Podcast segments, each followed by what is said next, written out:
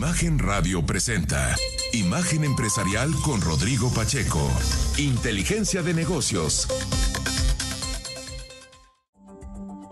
Juan Carlos de la C y me da mucho gusto darle la bienvenida a Imagen Empresarial en este viernes 4 de agosto, a nombre obviamente de Rodrigo Pacheco, titular de este espacio que está viajando por Japón. Eh, reitero, eh, tengo un pequeño, un pequeño nivel de envidia porque las fotos y los videos que sube están padrísimos, de verdad. Me da mucho gusto que esté tomando estas vacaciones de buen Rodrigo. Usted lo puede encontrar todo ese contenido que los va subiendo y va ahí poniendo cosas en, en eh, arroba soy Rodpack. Esto es en Facebook, en Instagram, perdón. Esa es eh, la cuenta de, su Instagram, ahí usted lo puede seguir y va a estar viendo todos los ires y venires que tiene en su eh, viaje por Japón. Y también, eh, de hecho, sigue, como siempre, en contacto con cuestiones de economía, negocios y finanzas. Al final del día no dejamos de ser periodistas y aun cuando estamos de vacaciones, pues compartimos cosas. Y en su Twitter, en arroba Rodpack, ahí está subiendo también distintos análisis, comparte notas de lo que sucede también alrededor del mundo en México. En fin, pero bueno, yo lo invito a que nos acompañe inicie su día con la mejor información sobre el cambiante mundo de los negocios, la economía y finanzas. Eh, comparta conmigo sus opiniones a través de redes sociales. Sígame en arroba soy de la C. Ahí yo también estoy compartiendo constantemente eh, contenido. Eh, por ejemplo, también me, el otro día me hacían una pregunta acerca de la inflación subyacente, ¿no? Y aparte de más o menos explicar lo que, de, qué se trata la inflación subyacente, les recomendé el librazo, el gran libro que coordinó Jonathan Heath, que es lo que indican los indicadores. es gratuito usted lo encuentra en la página del INEGI y ahí va a poder ver detalles de cualquier indicador y se ha convertido desde que yo me dedico a esto, que ya casi son nueve años eh, de, ser periodista de negocios y finanzas, ahí me, así, se ha convertido en una especie de Biblia porque siempre que sale un indicador, siempre que hay alguna duda, pues lo puedes ir a consultar y es muy bueno. Pero bueno, yo también le invito a que siga a Grupo Imagen en arroba imagen-mx y al Excelsior en arroba Excelsior. Información las 24 horas del día, los 7 días de la semana. Va a tener todos los contenidos que subimos aquí en la página de imagen y en la cuenta de Excelsior. Ahí va a tener eh, pues distintos breaking news, va a tener información de todo lo que ocurre a lo largo del día para estar muy bien informado. Y también le recuerdo que estamos haciendo todos los viernes. El día de hoy tenemos a dos, grandes, a dos buenos emprendedores que nos contaron su historia y nos la mandaron a emprendedoresrodpack.gmail.com. Entonces yo lo invito a que nos mande un correo si tiene usted una historia que contar, si usted tiene una empresa, si tiene una historia alrededor de su pyme o de su emprendimiento, mándenosla y nosotros aquí vamos a entrevistarlo. Y eh, insisto, todos los que han, han pasado por estos micrófonos a lo largo de los últimos dos o tres meses que tenemos con esta iniciativa, eh, han sido grandes historias y el día de hoy tenemos un par más. Y pues bueno, nosotros ya vamos a arrancar con el resumen de este programa, pero no sin antes mandar saludos a Monterrey Nuevo León, XHMNFM 107.7, Imagen Monterrey, Diego Choy a toda su gente. Les mandamos un caluroso saludo porque sin ellos nuestra señal no llegaría para todos ustedes. Así es que nosotros arrancamos con el programa del día de hoy. Vamos a arrancar el resumen del día de hoy con una nota que salió más o menos temprano el día de ayer porque la publica Reuters. Fueron comentarios de Víctor Suárez, el subsecretario de Autosuficiencia Alimentaria de la Secretaría de Agricultura y Desarrollo Rural, quien dio a conocer que el gobierno de Estados Unidos no ha aceptado o no aceptó colaborar con las autoridades de nuestro país para iniciar investigaciones en torno al impacto del maíz transgénico en la salud. Sus comentarios se presentan en medio de la disputa que existen entre ambos países por los planes que se tienen en México de que se limite el uso de este producto, del que se compran anualmente alrededor de 5 mil millones de dólares, ya que solo quiere usarlo para consumo animal. Esta situación podría llevar a que las dos naciones, tanto el gobierno de Estados Unidos como el de México, se vayan a una disputa comercial, sobre todo porque la administración del presidente Joe Biden asegura que el plan de México perjudicaría a los agricultores. Por otro lado, Víctor Suárez afirmó que el gobierno federal está buscando revalorizar el maíz blanco y es por ello que está comprando 1.5 millones de toneladas de la producción en Sinaloa. La entidad del país eh, con mayor producción de este tipo de grano, mientras que el gobierno estatal también está adquiriendo 0.5 millones de toneladas a 6.965 pesos por tonelada. Y aquí hay que destacar, son cuestiones ideológicas, son eh, desde el gobierno de nuestro país se sabe que alrededor de esta de esta, de esta afrenta, de, este, de esta situación que no ha quedado clara y que no ha podido lograrse a un arreglo con el gobierno de Estados Unidos, están buscando que haya este tipo de análisis, como lo dijo el subsecretario, para que pues se eh, tener una justificación más o tener una, un, un, dato más que apoye la visión que tienen desde el gobierno nacional sobre que el, maíz transgénico pues es, eh, es malo, es malo para la salud.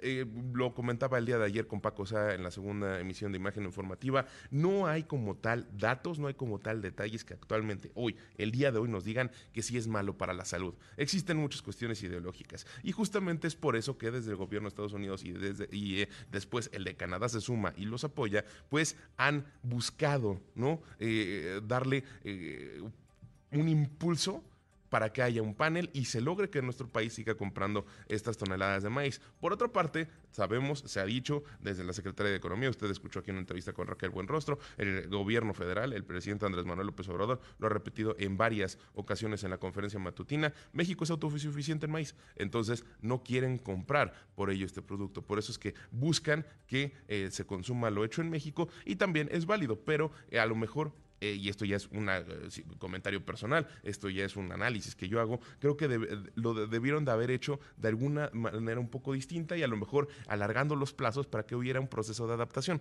Tal, vez de cualquier manera no le hubiera gustado tanto al gobierno de los Estados Unidos, fueron un par de años desde que se empezaron a dar avisos y demás, estoy completamente de acuerdo, pero de haberlo hecho un plan un poco más largo, a largo plazo y, y poniendo distintos, no quiero llamarlos incentivos, pero sí distintas fases en las cuales hubiesen ido reduciendo la compra y sustituyéndola con otro tipo de alimento, pues bueno, podría haber estado, podría haber sido algo distinto. Ahora, también quién sabe si esto hubiera sucedido, ¿por qué? Porque sabemos eh, factualmente que el, maíz y las cuestiones eh, de relación de los agricultores con el gobierno de Estados Unidos tienen interés electoral y el próximo año vienen las elecciones dentro de la Unión Americana y el próximo año, y es más, desde este, se han visto promover eh, asuntos en la agenda que pues apoyan ciertas ideologías de, de algunos partidos, y, ahí vamos a señalar concretamente al Partido Republicano, que pues bueno, ellos tienen ciertas también ideologías, así como las que tiene el gobierno nacional, pues ellos tienen las propias y ellos defienden ciertos temas. Y se sabe que el gobierno de Indiana, pues eh, bueno,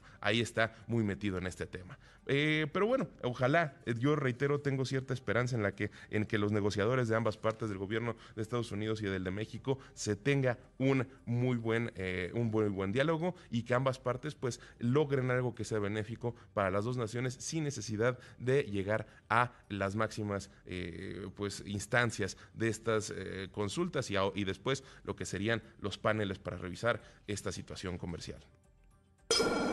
Y bueno, el día de ayer el presidente Andrés Manuel López Obrador confirmó la que ya sabíamos, que era que el gobierno federal no va a adquirir a Banamex, eh, de acuerdo con lo que comentó en la conferencia matutina, señala que al principio se tenía la, eh, intención de que pues lo, querían hacer porque iba a ser benéfico para ellos, les iba a ayudar a ahorrarse algunas comisiones por las transferencias, pero después se dieron cuenta de que pues no era momento y que no había tiempo para llevar a cabo la transacción. Mire, aquí ya tenemos el audio de eh, cómo fue que lo comentó el presidente Andrés Manuel López Obrador que si el gobierno... Ah, nosotros. Sí. No, no. Al principio sí, este, teníamos nosotros interés en hacerlo porque eh, considerábamos que era importante tener un banco del gobierno, un banco eh, para manejar eh, todos los fondos, las cuentas gubernamentales y ahorrarnos el pago de comisiones. También porque ayudaba a que el patrimonio cultural de Banamex se quedara en nuestro país. Y bueno, después dijo el presidente ya más adelante, eh, fue un comentario un poco largo, duró un, par de minutos, eh, y dice, dijimos eh, que no, y ya que había poco tiempo, ya era más difícil porque la compra se lleva a lo largo de un año, luego la operación lleva también un tiempo y no se puede adquirir algo y no deja funcionando una institución como está bien. Y bueno, nosotros ah, pueden hacerse ya muchos análisis, comentarios a toro pasado al respecto. Desde un inicio, aquí comentamos tanto Rodrigo Rodrigo como un servidor, que eh, era una transacción que se prestaba muy complicada, que era muy factible que no se cerrara como se tenía pensada y pues bueno, eh, eso es lo que al final de hace unas semanas Jesús Ramírez desde comunicación del gobierno le hacía estos comentarios y decía no vamos a comprar Banamex, no vamos a comprar estos activos que están en venta por parte de Citi y ahora lo confirma el presidente Andrés Manuel López Obrador en la conferencia matutina. Y bueno, nada más comentarle rápidamente la portada o la nota principal de la sección dinero del periódico Excelsior.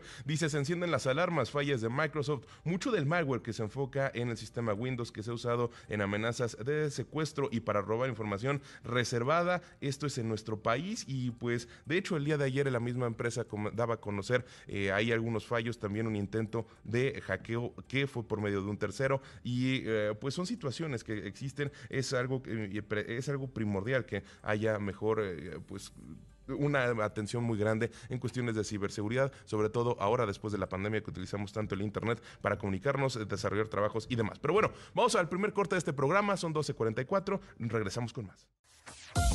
El jueves, el tipo de cambio perdió terreno frente al dólar por cuarta jornada consecutiva. En las ventanillas de los bancos, el dólar se vendió en 17.58 pesos, 26 centavos más que el miércoles. Por su parte, el dólar interbancario cotizó en 17.28 pesos, un retroceso de 1.52% para la moneda nacional.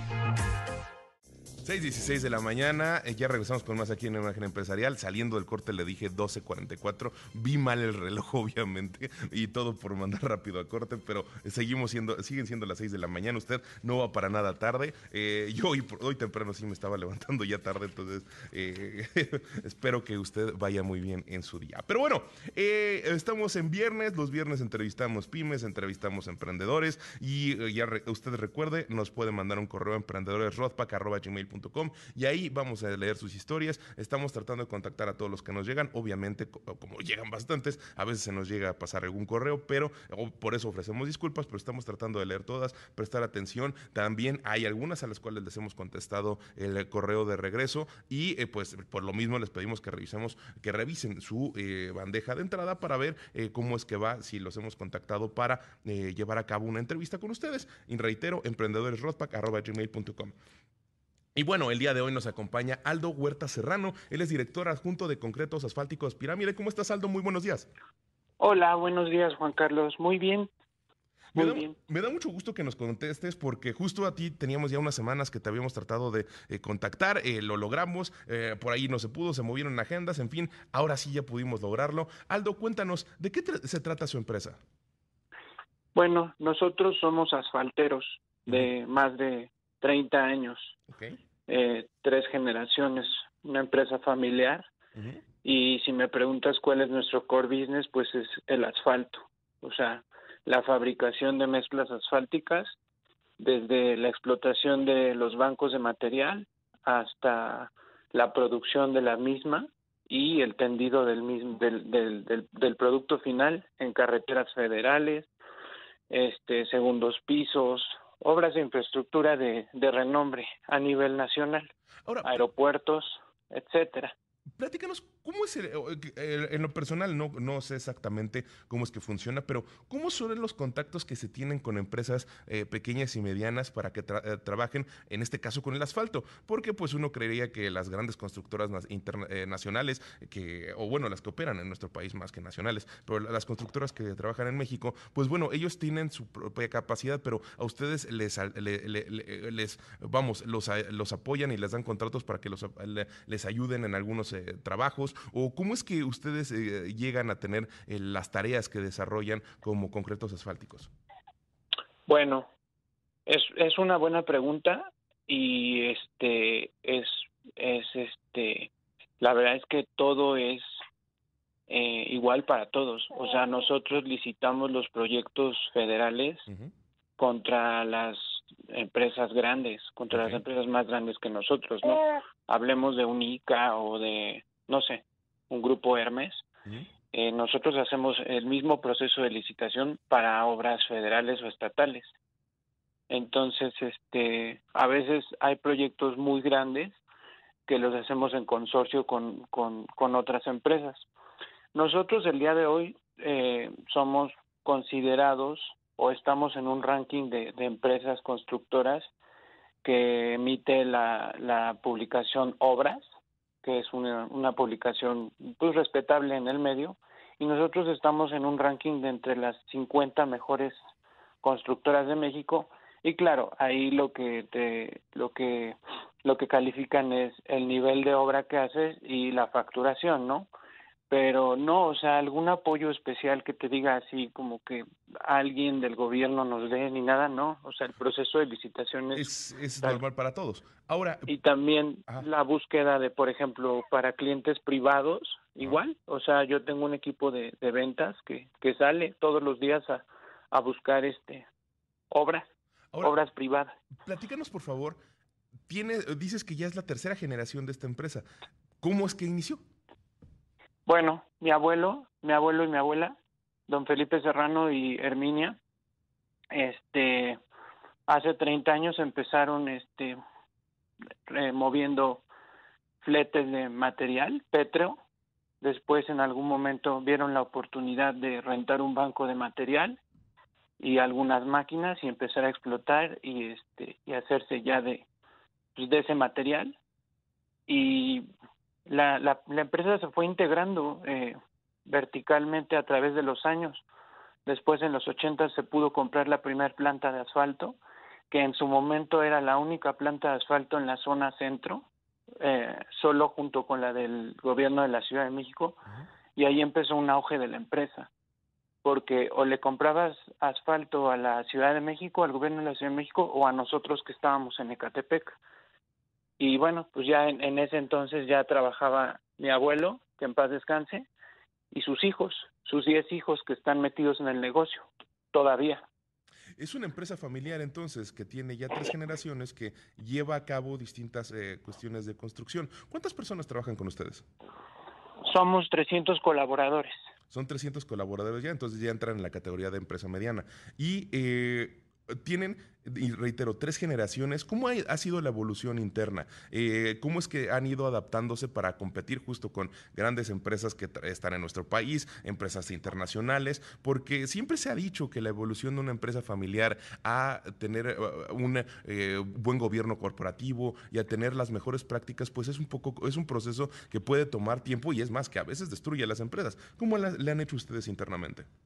Yo te puedo decir que es un proceso en el cual llevamos, yo creo que más de cinco años, eh, y que a veces puede resultar hasta doloroso, así literal, porque es como romper muchas fibras diferentes y poner a cada quien en su lugar, pero en pro de la de, de, la empresa, ¿no? Este eh, nos hemos eh, apoyado de varios asesores tenemos un, consejo de administración, o sea, todas eh, las decisiones operativas del negocio las rige un consejo de administración y estamos en pasos de entrar con consejeros externos, ese es el siguiente paso. Tenemos un director eh, general este externo, o sea, que no es de la familia, que no lleva la familia Serrano, el nombre, el apellido Serrano. Este y bueno, pues a, lo largo de los años eh, digamos que mis abuelos fundaron los cimientos y tuvieron la visión de, de, de, construir una empresa eh, de esta envergadura. Los hijos eh, son los que han desarrollado o los que han este, solidificado ese, ese, ese proyecto y yo creo que los, los miembros de la tercera generación que estamos ahorita, que somos gente, obviamente con una preparación diferente, que se nos dio la oportunidad de, de, hacer algo diferente, de prepararnos al máximo, somos los que vamos a llevar la empresa a un nivel no, no te quiero decir de las 20 más grandes, pero a otro nivel, a otro nivel, y, y, ahí es donde entra el proyecto del que te queremos platicar. Y, justo también, eh, justo eh, creo que es importante resaltarlo, son la tercera generación. ¿Cómo es que, eh, y se sabe que, y se han hecho estudios, hay análisis, de que existen, eh, cuando se llega a una tercera generación de una empresa familiar, a veces se pierden los valores de la, de la, de la primera generación o se pierden los, los, las ganas de estar dentro de un negocio porque hay intereses dispares y mientras más miembros hay, ah, puede haber más miembros que no estén de acuerdo o que no les interese, reitero, estar en este negocio familiar. ¿Cómo ha sido en ustedes en este caso? Pues ha sido mm, muy transparente porque realmente miembros de la tercera generación somos 20 y a cada uno se nos ha dado la oportunidad de hacer lo que nos gusta hacer en nuestras vidas. Realmente en el negocio operativamente estamos cinco miembros de 20 y se nos asignan eh, eh, tareas específicas o llevamos direcciones de proyectos específicos. Este y realmente te puedo decir que tenemos muy arraigado eh, el tema familiar o los valores familiares y, y estamos ahí porque nos gusta, o sea, porque realmente nos nace estar ahí y nos gusta el negocio del asfalto, que es un negocio bien complejo porque es muy técnico, o sea, son muy pocas las empresas a nivel nacional que tienen el nivel de especialización que tenemos nosotros. Pues Aldo Huerta Serrano, director adjunto de Concretos Asfálticos Pirámide, te doy muchas te doy las gracias por haber estado con nosotros hoy temprano, por haberte despertado con nosotros en Imagen Empresarial y eh, una gran historia, una empresa que ya es una ya logró alcanzar el tamaño mediano, que tiene tres generaciones funcionando y pues bueno, es de esas historias de las cuales queremos contar aquí de emprendedores que tienen eh, la, la fortuna y que tienen todo este arraigo para poder salir adelante y reitero ustedes tres generaciones es algo que no se cuenta que se dice fácil, pero realmente no ha sido nada sencillo. Eh, enhorabuena por la empresa que tienen ustedes, por ser una también eh, que compite en un mercado, en una industria tan complicada como la construcción, y gracias por haber estado con nosotros. Te agradezco y solo quiero cerrar con que con el mensaje que en menos de, un mes vamos a estar inaugurando la primera planta de, de asfalto reciclado en Latinoamérica. Vamos a un corte, regresamos con más.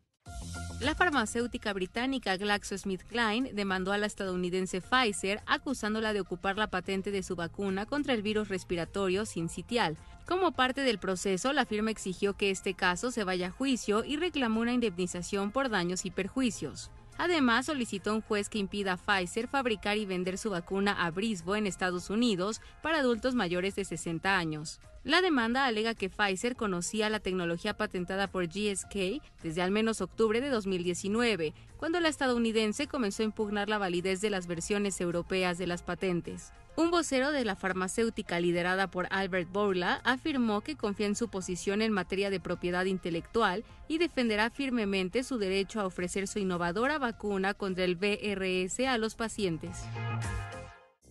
6.31 de, perdón, 6.31 de la mañana, regresamos con más aquí en Imagen Empresarial y tenemos a nuestro segundo emprendedor, a nuestra segunda pyme del día. Tenemos a José Manuel Medina, socio director de Triclu. ¿Cómo estás, eh, José?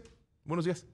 Carlos, buenos días. ¿Cómo estás? Un saludo afectuoso a ti y a tu auditorio. Me da mucho gusto saludarte porque también conozco algo de tu empresa. Sé que son, eh, eh, a mí me, me causa mucho interés entender cómo es que hay muchas agencias que se dedican a cuestiones de marketing digital y cómo es que lograron un auge en la pandemia y después como que hubo dejaron hay hay empresas que dejaron o como que no no no se quedó arraigados en ellos la necesidad de que haya apoyo en cuestiones digitales y como que se fueron entonces el mercado nuevamente se está reacomodando y creo que eh, creo que es muy importante entender de qué va este negocio. Pero antes de que nos platiques todo esto cuéntanos cuál es la historia que tienen ustedes como emprendedores Ok, como emprendedores nosotros iniciamos en el 2017, eh, pues justo con un sueño de ofrecerle a, a, las personas que lo requieran, pues estrategias digitales que estén a su alcance. Eh, nosotros siempre buscamos que fuera eh, un tema de, sobre todo de calidad, ¿sí? de costo-beneficio.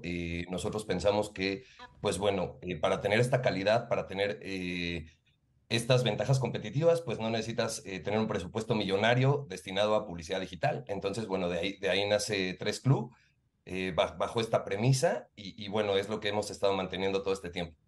¿Y cómo es que nace en 2017? Entonces ya tienen seis años. ¿Cuál es el estado actual de la empresa? Eh, porque sé que tienes un socio, pero ¿cuántas personas trabajan con ustedes? ¿Cómo es que han ido desarrollando lo, que, lo que es Tres Club actualmente? Ok, trabaja un equipo de 10 personas con nosotros, más los externos. Eh, dependiendo de la actividad que vayamos a hacer con el cliente, eh, pues bueno, es como se les contacta a, nuestros partners de, negocio. Y, bueno, eh, pues lo que hacemos actualmente, pues es justamente el contacto con el cliente, el primer contacto, de ahí parte todo y de ahí vemos, pues bueno, qué, qué tanto se va, se va a utilizar o, o qué estrategias vamos a implementar y de acuerdo a ello, pues es como, como hacemos, eh, pues ahora sí que la integración del equipo. Y en este, en, este año 2023, reitero, a seis años de que ustedes se fundaron, después de una pandemia, eh, y es una, es una pregunta que, eh, que creo que es un poco complicada, pero es difícil conseguir clientes digitales porque también ustedes son una agencia pequeña, dices que son tú, tu socio y 10 personas más, más los externos, entonces realmente son 12 personas. Hay agencias que tienen mucho más tiempo, que son mucho más grandes y que pues justo a veces tiran hacia allá las empresas y son como que las, a las primeras que vueltan a ver. ¿Cómo es que una agencia pequeña como ustedes se logra abrir eh, camino en esta industria? Es muy curioso, Juan Carlos, porque la recomendación de boca en boca nos sirve muchísimo nos apoyan mucho los clientes. Eh, afortunadamente, pues tenemos a todos los clientes satisfechos. Entonces, pues esos mismos clientes nos recomiendan con, con amigos, con familiares. Eh, nosotros nos especializamos en pyme, pero gracias a estas recomendaciones es que hemos podido tocar puertas en empresas eh, ya mucho más de mayor tamaño. Entonces, pues la realidad es que te puedo decir que entre la pauta de nuestras redes sociales, entre la pauta digital, y la recomendación de boca en boca es que nos hacemos de nuestros clientes y pues bueno, afortunadamente terminamos un proyecto y estamos iniciando otro. Y, eso de eh, la publicidad de boca en boca también, eh, yo supongo que es mucho de lo que ustedes buscan que sus clientes tengan, que bien dices, son pymes, pero que el hecho de que a ustedes también les sirve pues como que cierra el círculo. Y creo que eh, también entender esta parte de son una pyme que trabaja para pymes, ¿cómo, ¿cómo ha sido adaptarse a las distintas necesidades de sus clientes? Porque al trabajar para pymes no es como que estén... Eh, ya industrias completamente establecidas o que ya haya algún programa o ya haya algo, algo concreto para apoyar a veces los negocios que tienen. ¿Cómo le han hecho en cuestiones creativas para tener la capacidad de atender las distintas industrias, los distintos clientes que llegan con ustedes? Afortunadamente tenemos un equipo muy sólido, eh, un equipo creativo muy sólido que siempre está dispuesto como a adaptarse a la necesidad particular que tenga el cliente. Eh, te puedo decir que tenemos desde salones de belleza, empresas de alimentos, eh, eh, hemos estado trabajando también con universidades, con algunas universidades. Tenemos clientes muy variados y cada necesidad particular del cliente pues es muy distinta. Eh, los presupuestos son extremadamente variables, pero mira, la, capacidad de adaptarnos a cada, a cada propuesta, a cada cliente y de ahí partir para ofrecer lo mejor, pues bueno, creo que es lo que, lo que los deja muy satisfechos. me, agrada mucho esta historia, reitero, de la pyme para las pymes. Creo que es una muy buena, es una muy buena manera de reflejar cómo es que eh, está ahí. Las pequeñas empresas, las pequeñas y medianas empresas de nuestro país son las que generan el 70% del empleo en México. Entonces, el hecho de que ustedes estén apoyando este sector me parece muy loable. Y ahora, cuéntanos, ¿cuál es el estado actual de Tres Club? ¿Cómo, ¿Cómo es que se encuentra la empresa en este de 2023? ¿Cuáles son los planes que tienen? ¿Y cómo se han visto, eh, reitero, después de una pandemia, cómo es que han logrado salir adelante? Y sobre todo, en la pandemia tuvieron muchos problemas para continuar porque actualmente muchas de las agencias pues se trabajan de manera en, de manera en casa. Entonces, a, lo mejor por ese lado no les afectó, pero sí en la atracción de clientes. ¿Cómo, cuál, ¿En qué momento se encuentra Tres Club? En un momento de crecimiento, definitivamente, eh, la pandemia, la realidad es que nos apoyó muchísimo a crecer como empresa porque, pues, la realidad es que, pues, desde el confinamiento, todas las empresas, pues, buscaron como migrar a todo este tema digital, algunas que estaban un poquito reacias al cambio, eh, ya no se resistieron, eh, pudimos tener clientes, pudimos... Eh, el negocio cambia un poco porque empezamos a desarrollar plataformas para los clientes, plataformas para que puedan tener sus eventos virtuales y eso nos benefició muchísimo. te repito, pues es la, la capacidad de, de, adaptación que, que, podemos tener y la versatilidad y eso nos, nos ayudó muchísimo. Sin embargo, ahorita justamente en el 2023, que pues bueno, ya las cosas se relajan un poquito con, con todo este tema del confinamiento y demás, eh, pues sí, las empresas eh, vuelven otra vez a sus métodos tradicionales y pues ni modo, es un proceso de adaptación que, que nos viene bien a todos. El cambio siempre es positivo, eh, lo, lo, creemos aquí en, en Tres Club y bueno, creo que nos, nos impulsa todavía a ser mejores y a crear nuevas estrategias justamente para que las necesidades de las pymes pues estén cubiertas. Y eso vale mucho la pena entenderlo, tener esta capacidad camaleónica de adaptarse al, al, al, al ambiente, al entorno y cómo es que si bien en el pasado y por medio de lo que sucedió con el confinamiento, muchas empresas cambiaron su visión, actualmente que regresan a algo tradicional, eh, ¿cómo le han hecho ustedes para tratar de retener al cliente? Porque es una parte muy importante y creo que esa experiencia puede servirle a muchas otras pymes que nos escuchen, porque muchos hablamos de la hora de la venta, pero el retener al cliente, en la hora de buscar eh, generar planes de largo plazo y de estar con ellos durante mucho tiempo, puede ser complicado. ¿Cómo le han hecho ustedes? Pues de entrada la honestidad con el cliente. Sabemos perfecto que una, una pauta publicitaria no va a funcionar en un mes, sino es, es ser honestos con el cliente y decirle, mira, tu, tu, la campaña que tú estás buscando pues tiene un, un lapso, tiene un periodo de desarrollo, entonces pues pedirle al cliente de entrada que lo cumpla. Y la segunda, pues mucha proactividad, mucha proactividad en el proceso, eh, mucho ingenio, mucha creatividad para que el cliente eh, pues pueda ver todas estas estrategias, perdón, de innovación y pueda ver eh, cómo crece de la mano con, con, las estrategias que implementamos. Nosotros, pues justamente le proponemos al cliente que al menos una vez al mes tengamos una reunión para checar estatus de campañas, de acuerdo, te repito, a las necesidades. No te puedo hablar de un caso en particular porque cada necesidad del cliente es muy diferente y al ser un pyme, pues son son súper variables, son súper cambiantes. El mercado es complicado de repente porque además de estar muy competido, pues tienes que luchar eh, de la mano con tu cliente, apoyarlo para, para hacer crecer su idea, ¿no? Al final, cada cliente tiene una idea diferente, un método de trabajar diferente. Y bueno, si tú logras esta parte, si tú logras consolidar muy bien la creatividad con la idea del cliente, eh, seguramente va a funcionar. José Manuel, eh, te pido que te mantengas con nosotros en el corte porque se nos está acabando el tiempo del bloque y hay un par de preguntas más que te quiero eh, hacer porque justo hablaste algo de cuestiones de pautas, redes. Para mí, si me preguntas, yo creo que eh, aún es una industria en la que nadie sabe. hay muchas personas que dicen saber que saben, pero realmente no saben nada. Entonces, quiero saber la experiencia que ustedes tienen y, platicar también contigo cómo es que decides dedicarte a esta industria, cuál es tu historia de emprendedor como tal. Entonces, son las 6:40 de la mañana, nosotros regresamos con más aquí en Imagen Empresarial no se despegue, vamos al tercer bloque.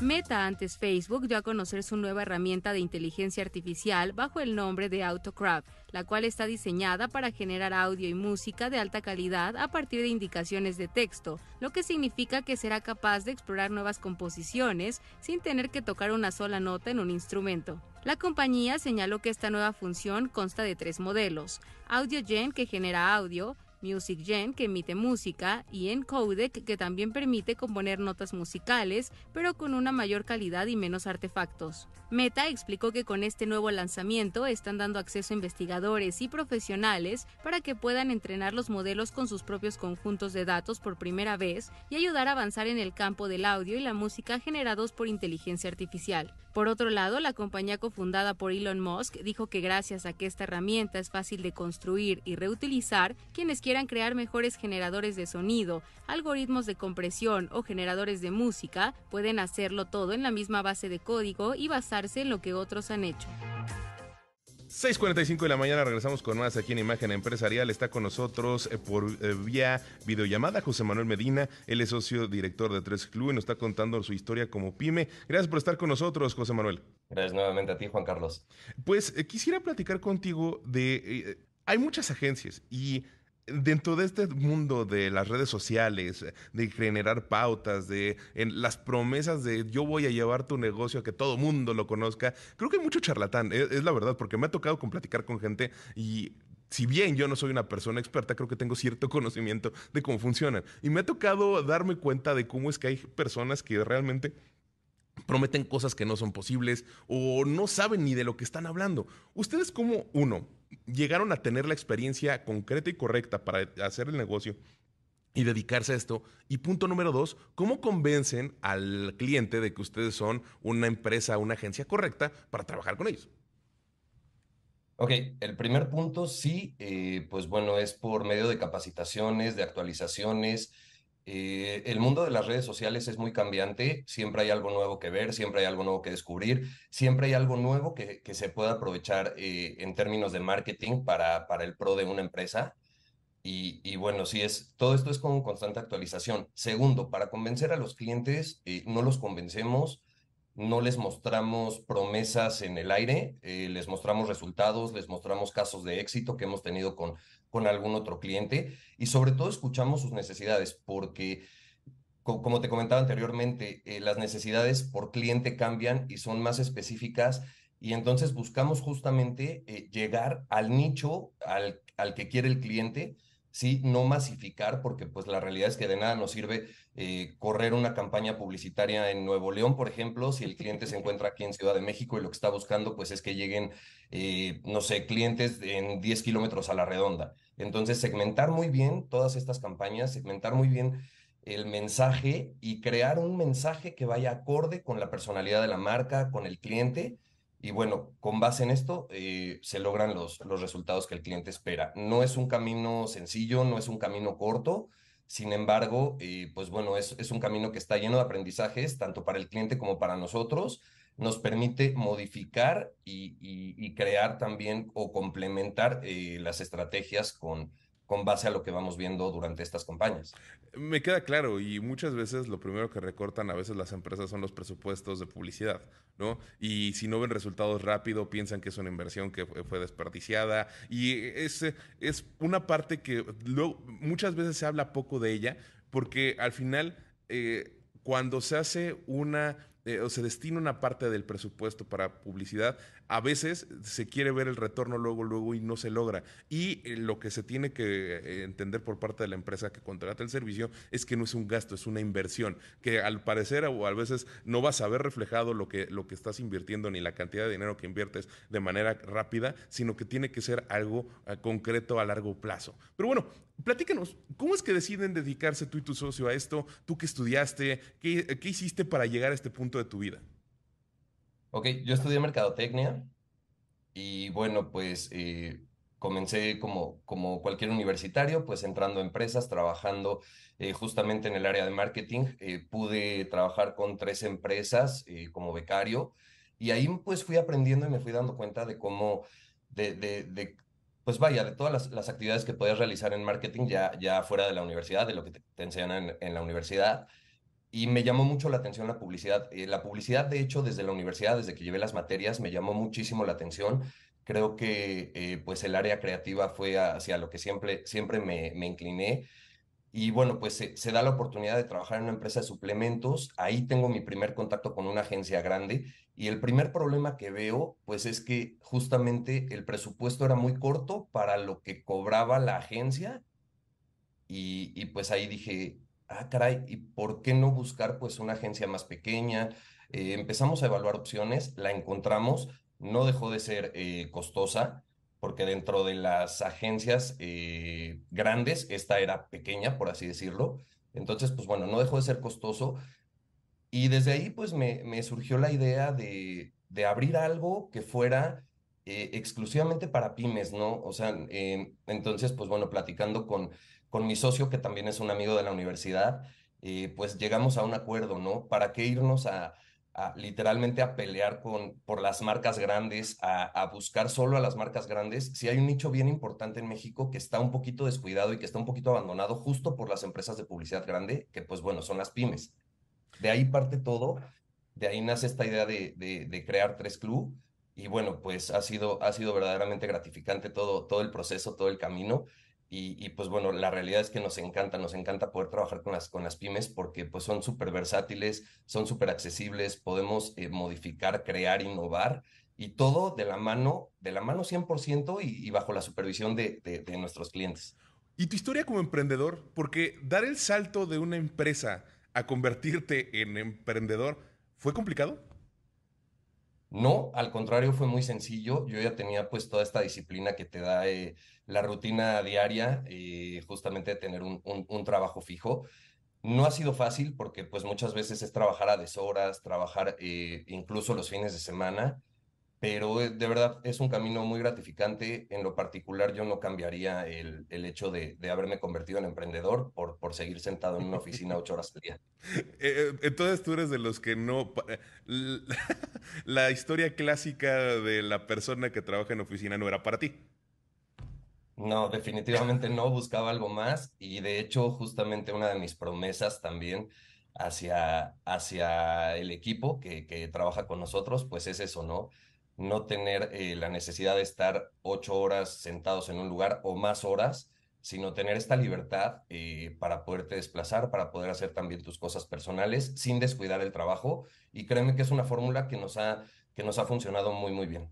¿Y ha funcionado esto para que las personas te entiendan? No, no, existe este miedo a veces en algunas empresas de que si son un poco más holgados con las cuestiones de los horarios laborales, con las cuestiones de trabajar en casa o tener que ver al trabajador, eh, que es como una historia o como ideologías ya de generaciones atrás, ¿no ha sido complicado eh, tu historia con, o, la parte de la, historia, de, la adaptación a esto? Porque supongo que trabajas con gente joven o con gente de, distintas edades que están adaptadas tal vez a la, vieja usanza. Ahora eh, los, los chavos pues buscan este tipo de, manera de trabajar. Entonces, eh, ¿ha sido, ¿cómo ha sido la adaptación para ese modelo? Para nada, de hecho, bueno, justamente eh, cuando inicia la pandemia, nosotros eh, tuvimos una oficina por cuatro años, cuando inicia la pandemia, pues por tema de costos y de que literalmente nadie iba a la oficina, pues decidimos hacer la transición al home office y pues bueno, la realidad es que creo que los chavos que, trabajan con nosotros, pues eso querían y eso buscaban desde el principio. Yo te puedo decir que están felices. Eh, llevamos ya tres años en esta modalidad, nos funciona muy, muy bien, todos estamos perfectamente adaptados y, y la realidad es que eh, platicando con todo el equipo, el hecho de trasladarte eh, en la ciudad de un punto a otro sí. te quita mucho tiempo y es tiempo que hoy aprovechan ellos para hacer otras actividades. Estoy completamente de acuerdo con eso. Yo en lo personal tuve que también cambiar mi residencia justo para no, no, perder mucho tiempo en el traslado. Pero bueno, José Manuel Medina, socio director de Tres Club, te doy las gracias por haber estado con nosotros, gracias por compartirnos eh, la historia de la, de la agencia, la historia de Tres Club y también tu historia personal. Siempre es bueno escuchar a emprendedores que lo logran. Ya ustedes tienen, son una agencia, tienen siete años trabajando, tienen siete años en funcionamiento lograron eh, sobrevivir una pandemia y creo que siempre es importante escuchar la experiencia de todos ustedes y pues bueno, estos son los, fueron los, son los viernes de pymes y emprendedores que tenemos aquí en Imagen Empresarial y te agradecemos mucho que hayas formado parte de ellos. Gracias por el espacio, cuídate. Igualmente, ten un excelente viernes. Igualmente, hasta luego. Nos quedan unos minutos más para cerrar el programa del día de hoy en Imagen Empresarial. El día de ayer reportó resultados trimestrales. Apple tuvo una baja de 1% en sus ingresos del eh, tercer trimestre. Es su tercer trimestre fiscal. Hay que recordar que la empresa eh, pues va a un trimestre desfasado con lo que luego tienen otras. Esto pues tiene cuestiones históricas relacionadas con el consumo, con que ellos inician su año fiscal con la temporada de ventas más grande que es al cierre del año, lo que llaman en Estados Unidos el Holiday. Pero bueno, eh, resulta que la empresa reportó este tercer trimestre fueron 81 mil 800 millones de dólares, lo que eh, tuvo en ventas, en ingresos. La compañía destaca eh, y esto a mí me parece un dato muy importante, que los ingresos que tuvieron en su sector de servicios fueron los que movieron mucho la compañía, porque los ingresos generados por la venta de iPhones, esos tuvieron una ligera baja. Ayer lo, lo, platicaba con Paco, o sea, fue como del 2.5% la baja en los ingresos por parte del iPhone. Entonces, el, ver que los servicios suben, esto ha ayudado a que la empresa compense en, muchas ocasiones lo que eh, dejan de ganar o los baches que puedan enfrentar sus productos productos eh, de consumo como son computadoras, las iPads, los teléfonos, en fin. Y esto ha encontrado un buen balance Apple a la hora de eh, tener estos dos negocios. Y escuchemos lo que dijo el día de ayer en, la conferencia eh, trimestral Tim Cook. Today, Apple is reporting revenue of $81.8 billion for the June quarter, better than our expectations. We continue to see strong results in emerging markets, driven by robust sales of iPhone with June quarter total revenue records in India, Indonesia, Mexico, the Philippines, Poland, Saudi Arabia, Turkey, and the UAE. We set June quarter records in a number of other countries as well, including France, the Netherlands, and Austria. And we set an all time revenue record in services driven by more than 1 billion paid subscriptions. Ahí escuchamos a Tim Cook cómo nos, daba a conocer los datos eh, de eh, los ingresos. Reitero, una baja de 1% en el eh, tercer trimestre. Y lo que le decía de los servicios también lo destaca. Fue un avance de 8.2%. Fueron 21.213 millones de dólares lo que representaron los servicios de Apple. Aquí entran las suscripciones a Apple TV Plus y a todos estos servicios que tienen. Y pues bueno, datos interesantes, sobre todo cómo es que crecieron en algunos mercados que ahí señala a México, a nuestro país que se está convirtiendo en uno de los importantes para Apple. Pero bueno, nosotros hemos llegado al final de una emisión más de Imagen Empresarial. A nombre de Rodrigo Pacheco, titular de este espacio, doy las gracias por habernos acompañado a lo largo de la semana y lo invito a que se mantenga aquí en Imagen Informativa, en la primera emisión de Imagen Informativa con Aurora Cepeda. Ya está con nosotros. Hasta la próxima. Imagen Radio presentó Imagen Empresarial con Rodrigo Pacheco. Inteligencia de negocios.